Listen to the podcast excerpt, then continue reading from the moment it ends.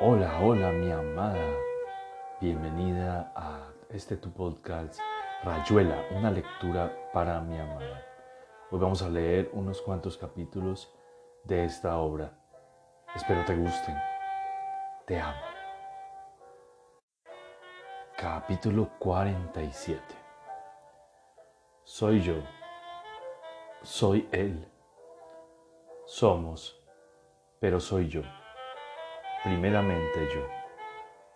Defenderé ser yo hasta que no pueda más. Atalia, soy yo.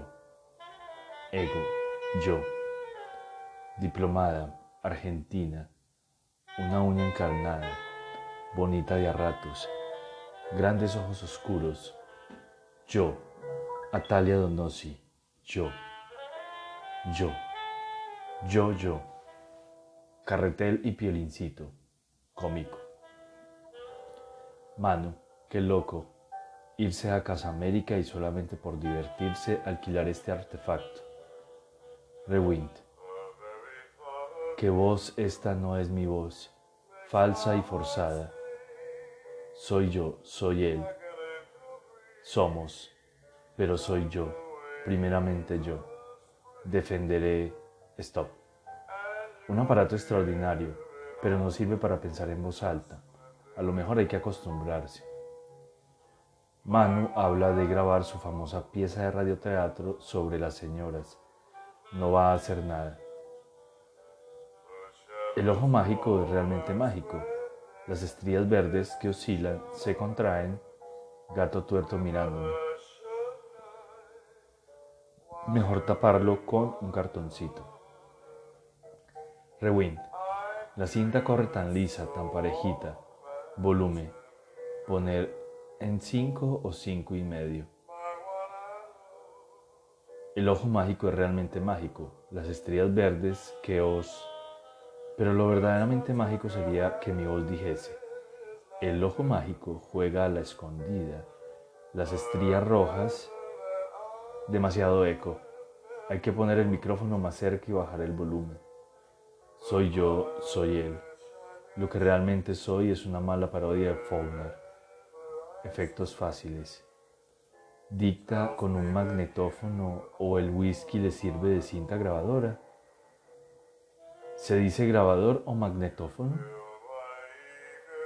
Horacio dice magnetófono. Se quedó asombrado al ver el artefacto, dijo. ¿Qué magnetófono, pibe? Emanuel dice grabador. Los de Casa América deben saber. Misterio. Porque Manu compra todo, hasta los zapatos en Casa América. Una fijación, una idiotez.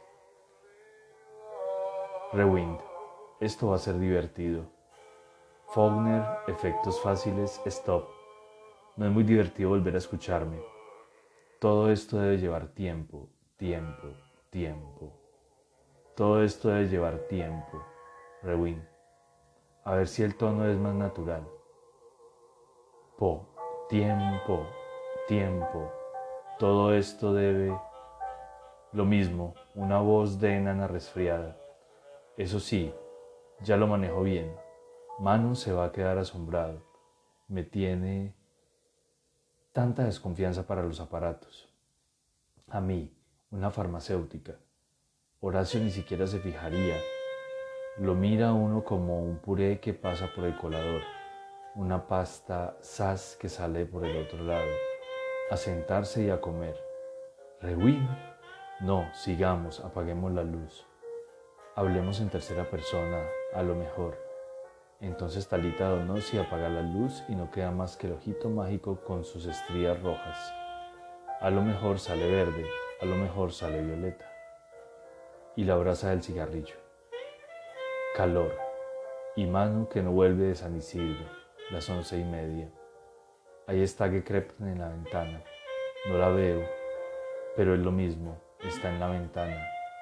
Un camisón y Horacio delante de su mesita, con una vela, leyendo y fumando.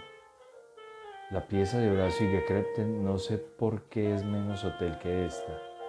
Estúpida, es tan hotel que hasta las cucarachas deben tener el número escrito en el lomo y al lado se lo aguantan a don Bunche con sus tuberculosos a 20 pesos la consulta, los renguitos y los epilépticos, y abajo el clandestino y los tangos desafinados de la chica de los mandados.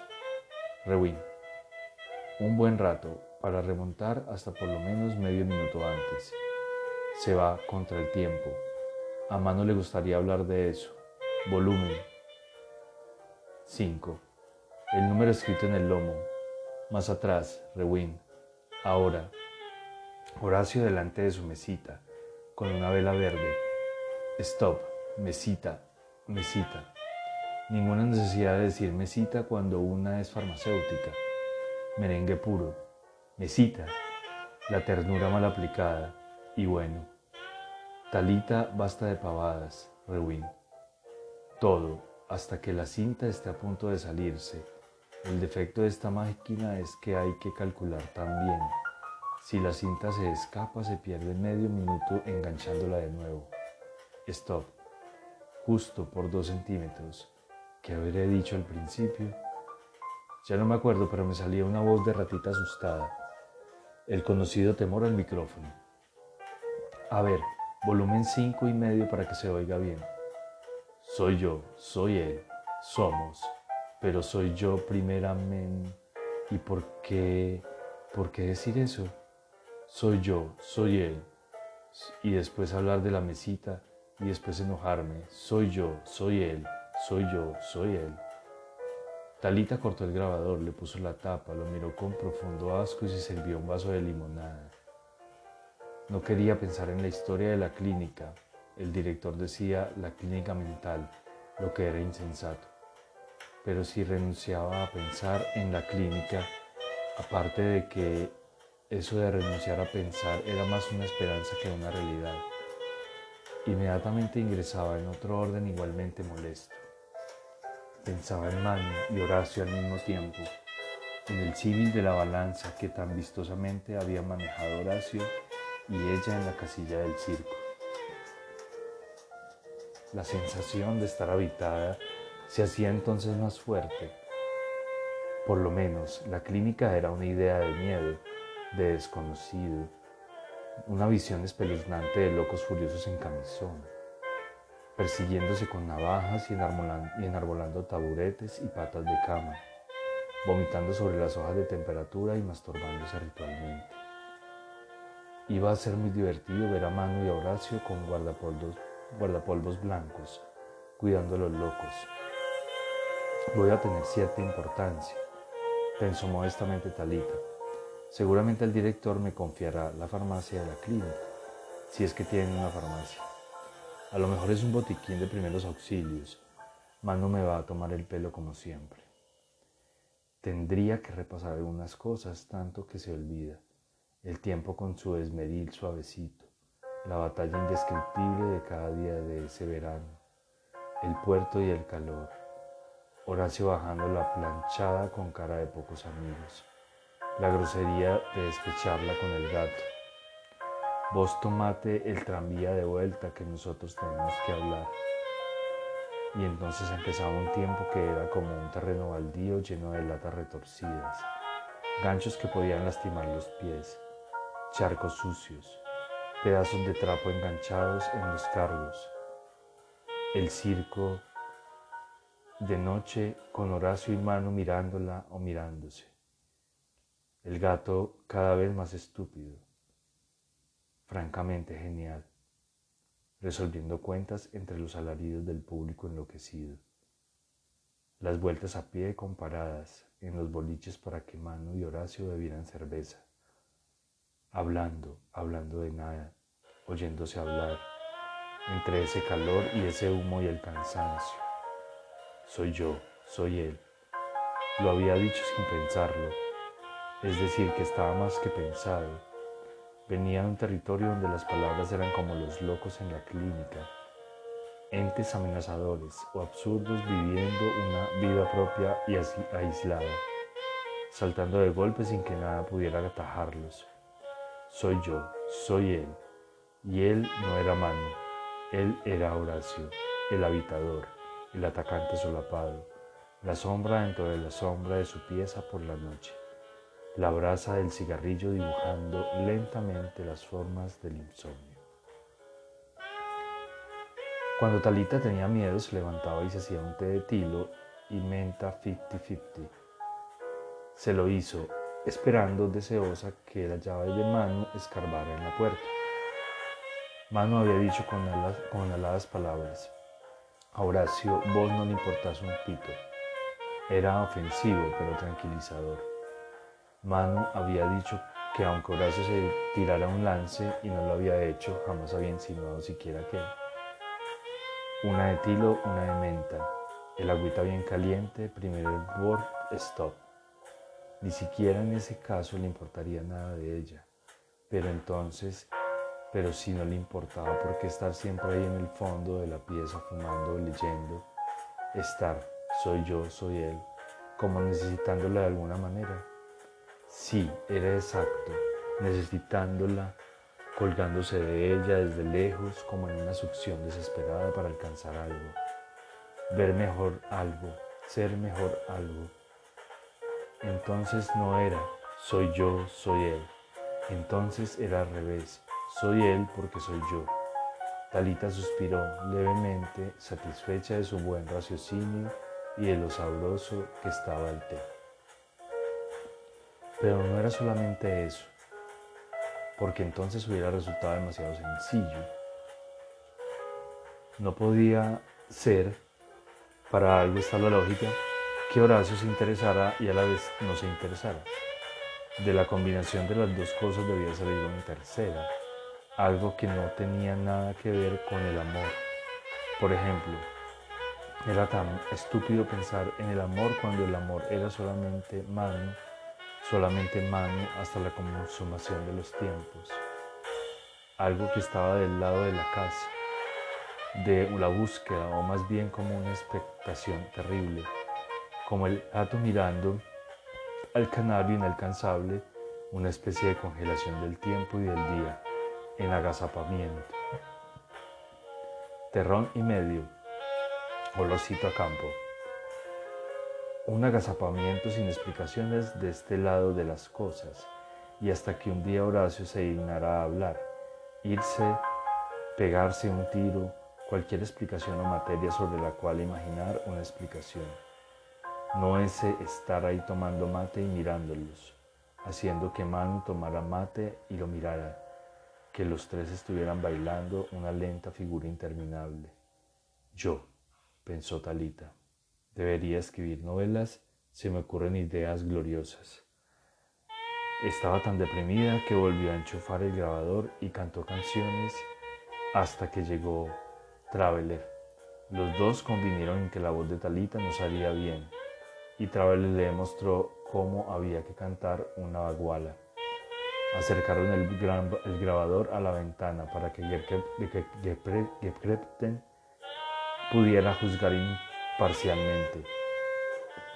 Y hasta Horacio sí estaba en su pieza, pero no estaba. Gekrepten encontró todo perfecto y decidieron cenar juntos, en lo de Traveler fusionando un asado frío que tenía Talita una con una ensalada mixta que Gekrepten produciría antes de trasladarse enfrente. A Talita todo eso le pareció perfecto. Y a la vez tenía algo de cubrecama o cubretetera, de cubre cualquier cosa, lo mismo que el grabador o aire satisfecho de Traveler, cosas hechas o decididas para poner encima, por encima de qué, ese era el problema. Y la razón de que todo en el fondo siguiera como antes del té de tilo y menta 50-50. Capítulo 110 El sueño estaba compuesto como una torre formada por capas sin fin que se alzaran y se perdieran en el infinito, o bajaran en círculos, perdiéndose en las entrañas de la tierra. Cuando me arrastró en sus ondas, la espiral comenzó y esa espiral era un laberinto. No había ni techo ni fondo, ni paredes ni regreso, pero había temas que se repetían con exactitud. Anais Nin, Winter of Artifice. Capítulo 48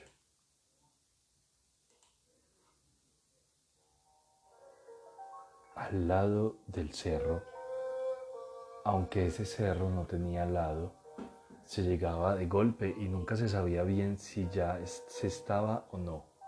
Entonces más bien cerca del cerro. En un barrio de casas bajas y chicos discutidores, las preguntas no habían servido de nada todo se iba estrellando en sonrisas amables, en mujeres que hubieran querido ayudar, pero no estaban al tanto. La gente se muda. Señor, aquí todo ha cambiado. Mucho. A lo mejor si va a la policía, ¿quién le dice? Y no podía quedarse demasiado porque el barco salía al rato nomás y aunque no hubiera salido, en el fondo todo estaba perdido de antemano. Las averiguaciones las hacía por las dudas, como una jugada de quiniela o una obediencia astrológica. Otro bondí de vuelta al puerto y a tirarse en la cucheta hasta la hora de comer. Esa misma noche, a eso de las dos de la mañana, volví a verla por primera vez. Hacía calor y en el camerón, donde ciento y pico de inmigrantes roncaban y sudaban, se estaba peor que entre los rollos de soga bajo el cielo aplastado del río, con toda la humedad de la rada pegándose a la piel. Oliveira se puso a fumar sentado contra un mamparo, estudiando las pocas estrellas rasposas que se colaban entre las nubes.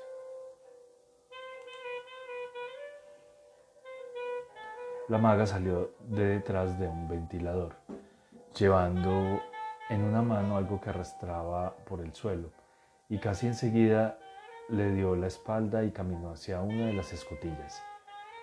Oliveira no hizo nada por seguirla. Sabía de sobra que estaba viendo algo que no se dejaría seguir.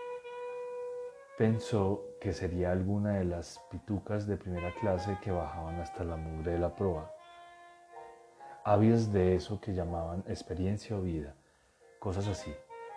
Se parecía mucho a la maga, era evidente, pero lo más parecido lo había puesto él, de modo que una vez que el corazón dejó de latirle como un perro rabioso, encendió otro cigarrillo y se trató a sí mismo de cretino incurable. Haber creído ver a la maga era menos amargo que la certidumbre de que un deseo incontrolable la había arrancado del fondo de eso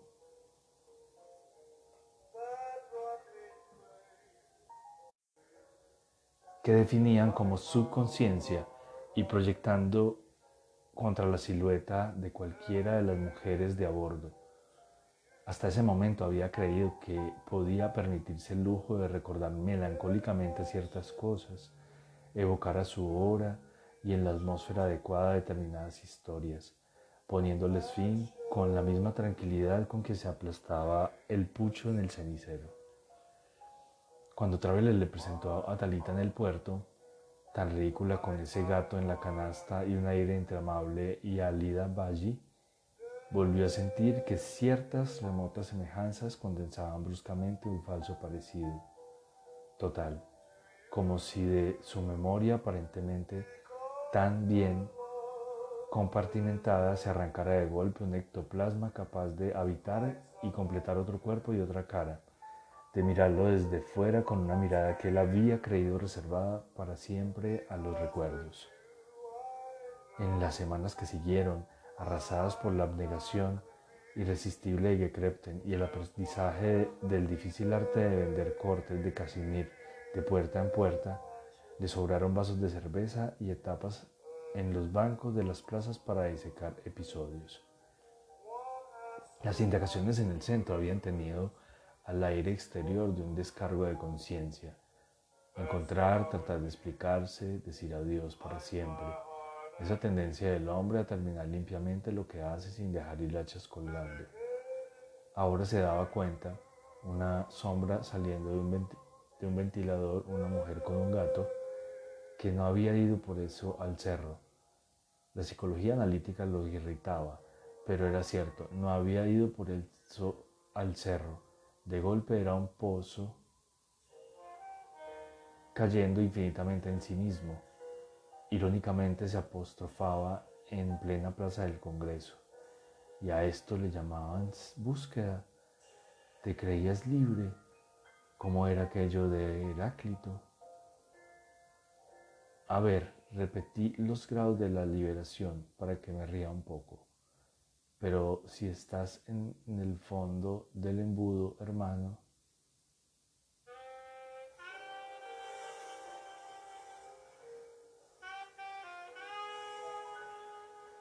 Le hubiera gustado saberse irreparablemente envilecido por su descubrimiento, pero lo inquietaba una vaga satisfacción a la altura del estómago. Esa, respuesta, esa respuesta felina del espíritu y se acurrucaba cómodamente entre sus costillas, su barriga y la planta de los pies. Lo malo era que en el fondo él estaba bastante contento de sentirse así, de no haber vuelto de estar siempre de ida aunque no supiera a dónde. Por encima de ese contento lo quemaba como una desesperación del entendimiento a secas, un reclamo de algo que hubiera querido encarnarse y que se contentó vegetativo rechazaba palchorriento. Mantenía distancia. Por momentos Oliveira asistía como espectador a esa discordia, sin querer tomar partido socarronamente imparcial. Así vinieron el circo, las mateadas en el patio de Don Crespo, los tangos de Traveler, todos esos espejos Oliveira se miraba a los ojos. Hasta escribió notas sueltas en un cuaderno que Crepten guardaba amorosamente en el cajón de la cómoda sin atreverse a leer. Despacio se fue dando cuenta de que la visita al cerro había estado bien precisamente porque se había fundado, entre otras razones, que las supuestas. Saberse enamorado de la maga no era un fracaso ni una fijación en un orden caduco, un amor que podía prescindir de su objeto, que en la nada encontraba su alimento, se sumaba quizá a otras fuerzas, las articulaba y las fundía en un impulso que destruiría alguna vez ese contento visceral del cuerpo, hinchado de cerveza y papas fritas. Todas esas palabras que usaba para llenar el cuaderno entre grandes manotazos. Al aire y silbidos chirriantes lo hacían reír una barbaridad. Traveler estaba consumándose a la ventana para pedirle que se callara un poco, pero otras veces Oliveira encontraba cierta paz en las ocupaciones manuales, como de clavos o deshacer un hilo sisal para cubrir con sus fibras un delicado laberinto que pegaba contra la pantalla de la lámpara y que Krepten calificaba de elegante. Tal vez el amor fuera el enriquecimiento más alto, un dador de ser, pero solo malográndolo se podía evitar su efecto boomerang. Dejarlo correr al olvido y sostenerse, otra vez solo, en ese nuevo peldaño de realidad abierta y porosa. Matar al objeto amado, esa vieja sospecha del hombre era el precio de no detenerse en la escala. Así como la súplica de Fausto al instante que pasaba no podía tener sentido si a la vez no se lo abandonaba como se posa en la mesa la copa vacía. Y cosas por el estilo, y mate amargo.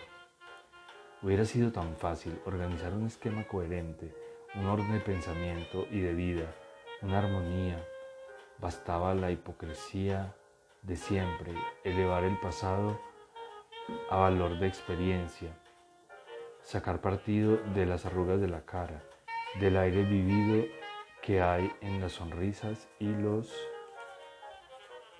silencios de más de 40 años. Después, uno se ponía un traje azul, se peinaba las sienes plateadas y entraba en la exposición de pintura en la Sade y en el Richmond, reconciliado con el mundo. Un esceptismo discreto, un aire de estar de vuelta, un ingreso cadencioso en la madurez, en el matrimonio, en el sermón paterno a la hora del asado o de la libreta de clasificaciones insatisfactoria. Te lo digo porque yo he vivido mucho, yo que he viajado.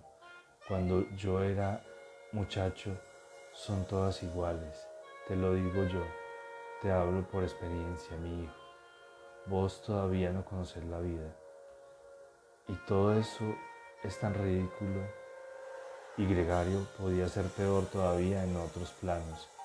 En la meditación siempre amenazaba por, los, por la fobia fori, por la idola fori, las palabras que falsean las intuiciones, las petrificaciones simplificantes, los cansancios en que lentamente se va sacando del bolsillo del chaleco la bandera de la rendición. Podía ocurrir que la traición se consumara en una perfecta soledad, sin testigos ni cómplices, mano a mano, creyéndose más allá de los compromisos personales y de los dramas de los sentidos, más allá de la tortura ética de saberse ligado a una raza o por lo menos a un pueblo y a una lengua. En la más completa libertad aparente, sin tener que rendir cuentas a nadie, abandonar la partida, salir de la encrucijada, meterse por cualquiera de los caminos de la distancia.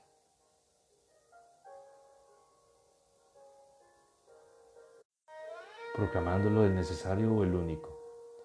La maga era uno de esos caminos, la literatura era otro. Quemar inmediatamente el cuaderno, aunque Krepten se retorciera las manos. La fiaca era otro, y la meditación al soberano cohete era otro. Parado delante de una pizzería de Corrientes al 1300, Oliveira se había se hacía las grandes preguntas. Entonces, hay que quedarse como el cubo de la rueda en mitad de la encrucijada. ¿De qué sirve saber o creer saber que cada camino es falso si no lo caminamos con un propósito que ya no sea el camino mismo? No somos Buda, che. Aquí no hay árboles donde sentarse en la postura del loto. Viene un cana y te hace la boleta. Caminar con un propósito que ya no fuera el camino mismo, de tanta cháchara, que letra, la che, madre de la chancha, del chamame y del chijete. No le quedaba más resto que esa entrevisión. Sí, era una fórmula meditable. Así la visita al cerro, después de todo, habría tenido un sentido.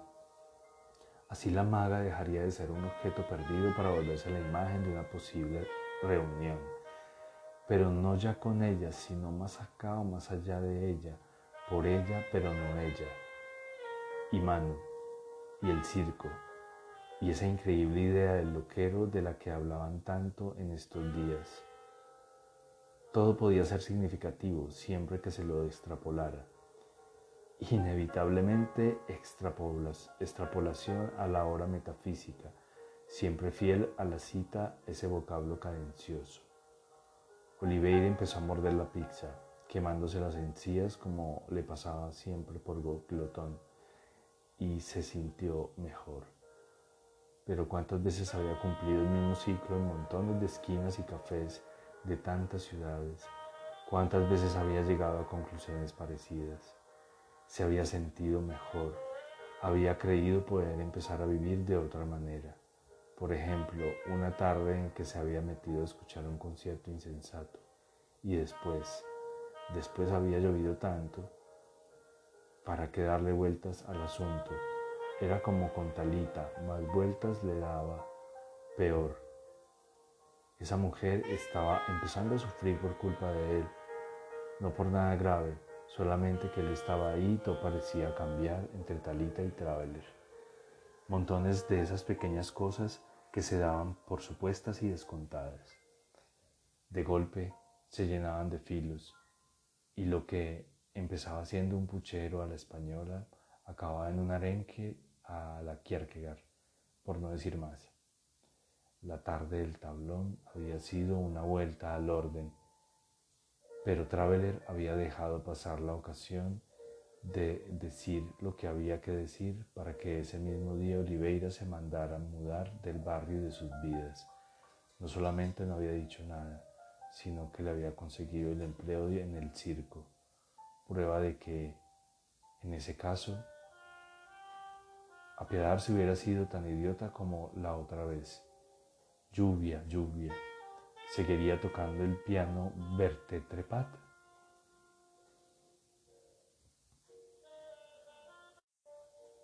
Mi amada. Hasta aquí un episodio más de Rayuela, una lectura para mi amada. Te amo con todo mi corazón y toda mi alma.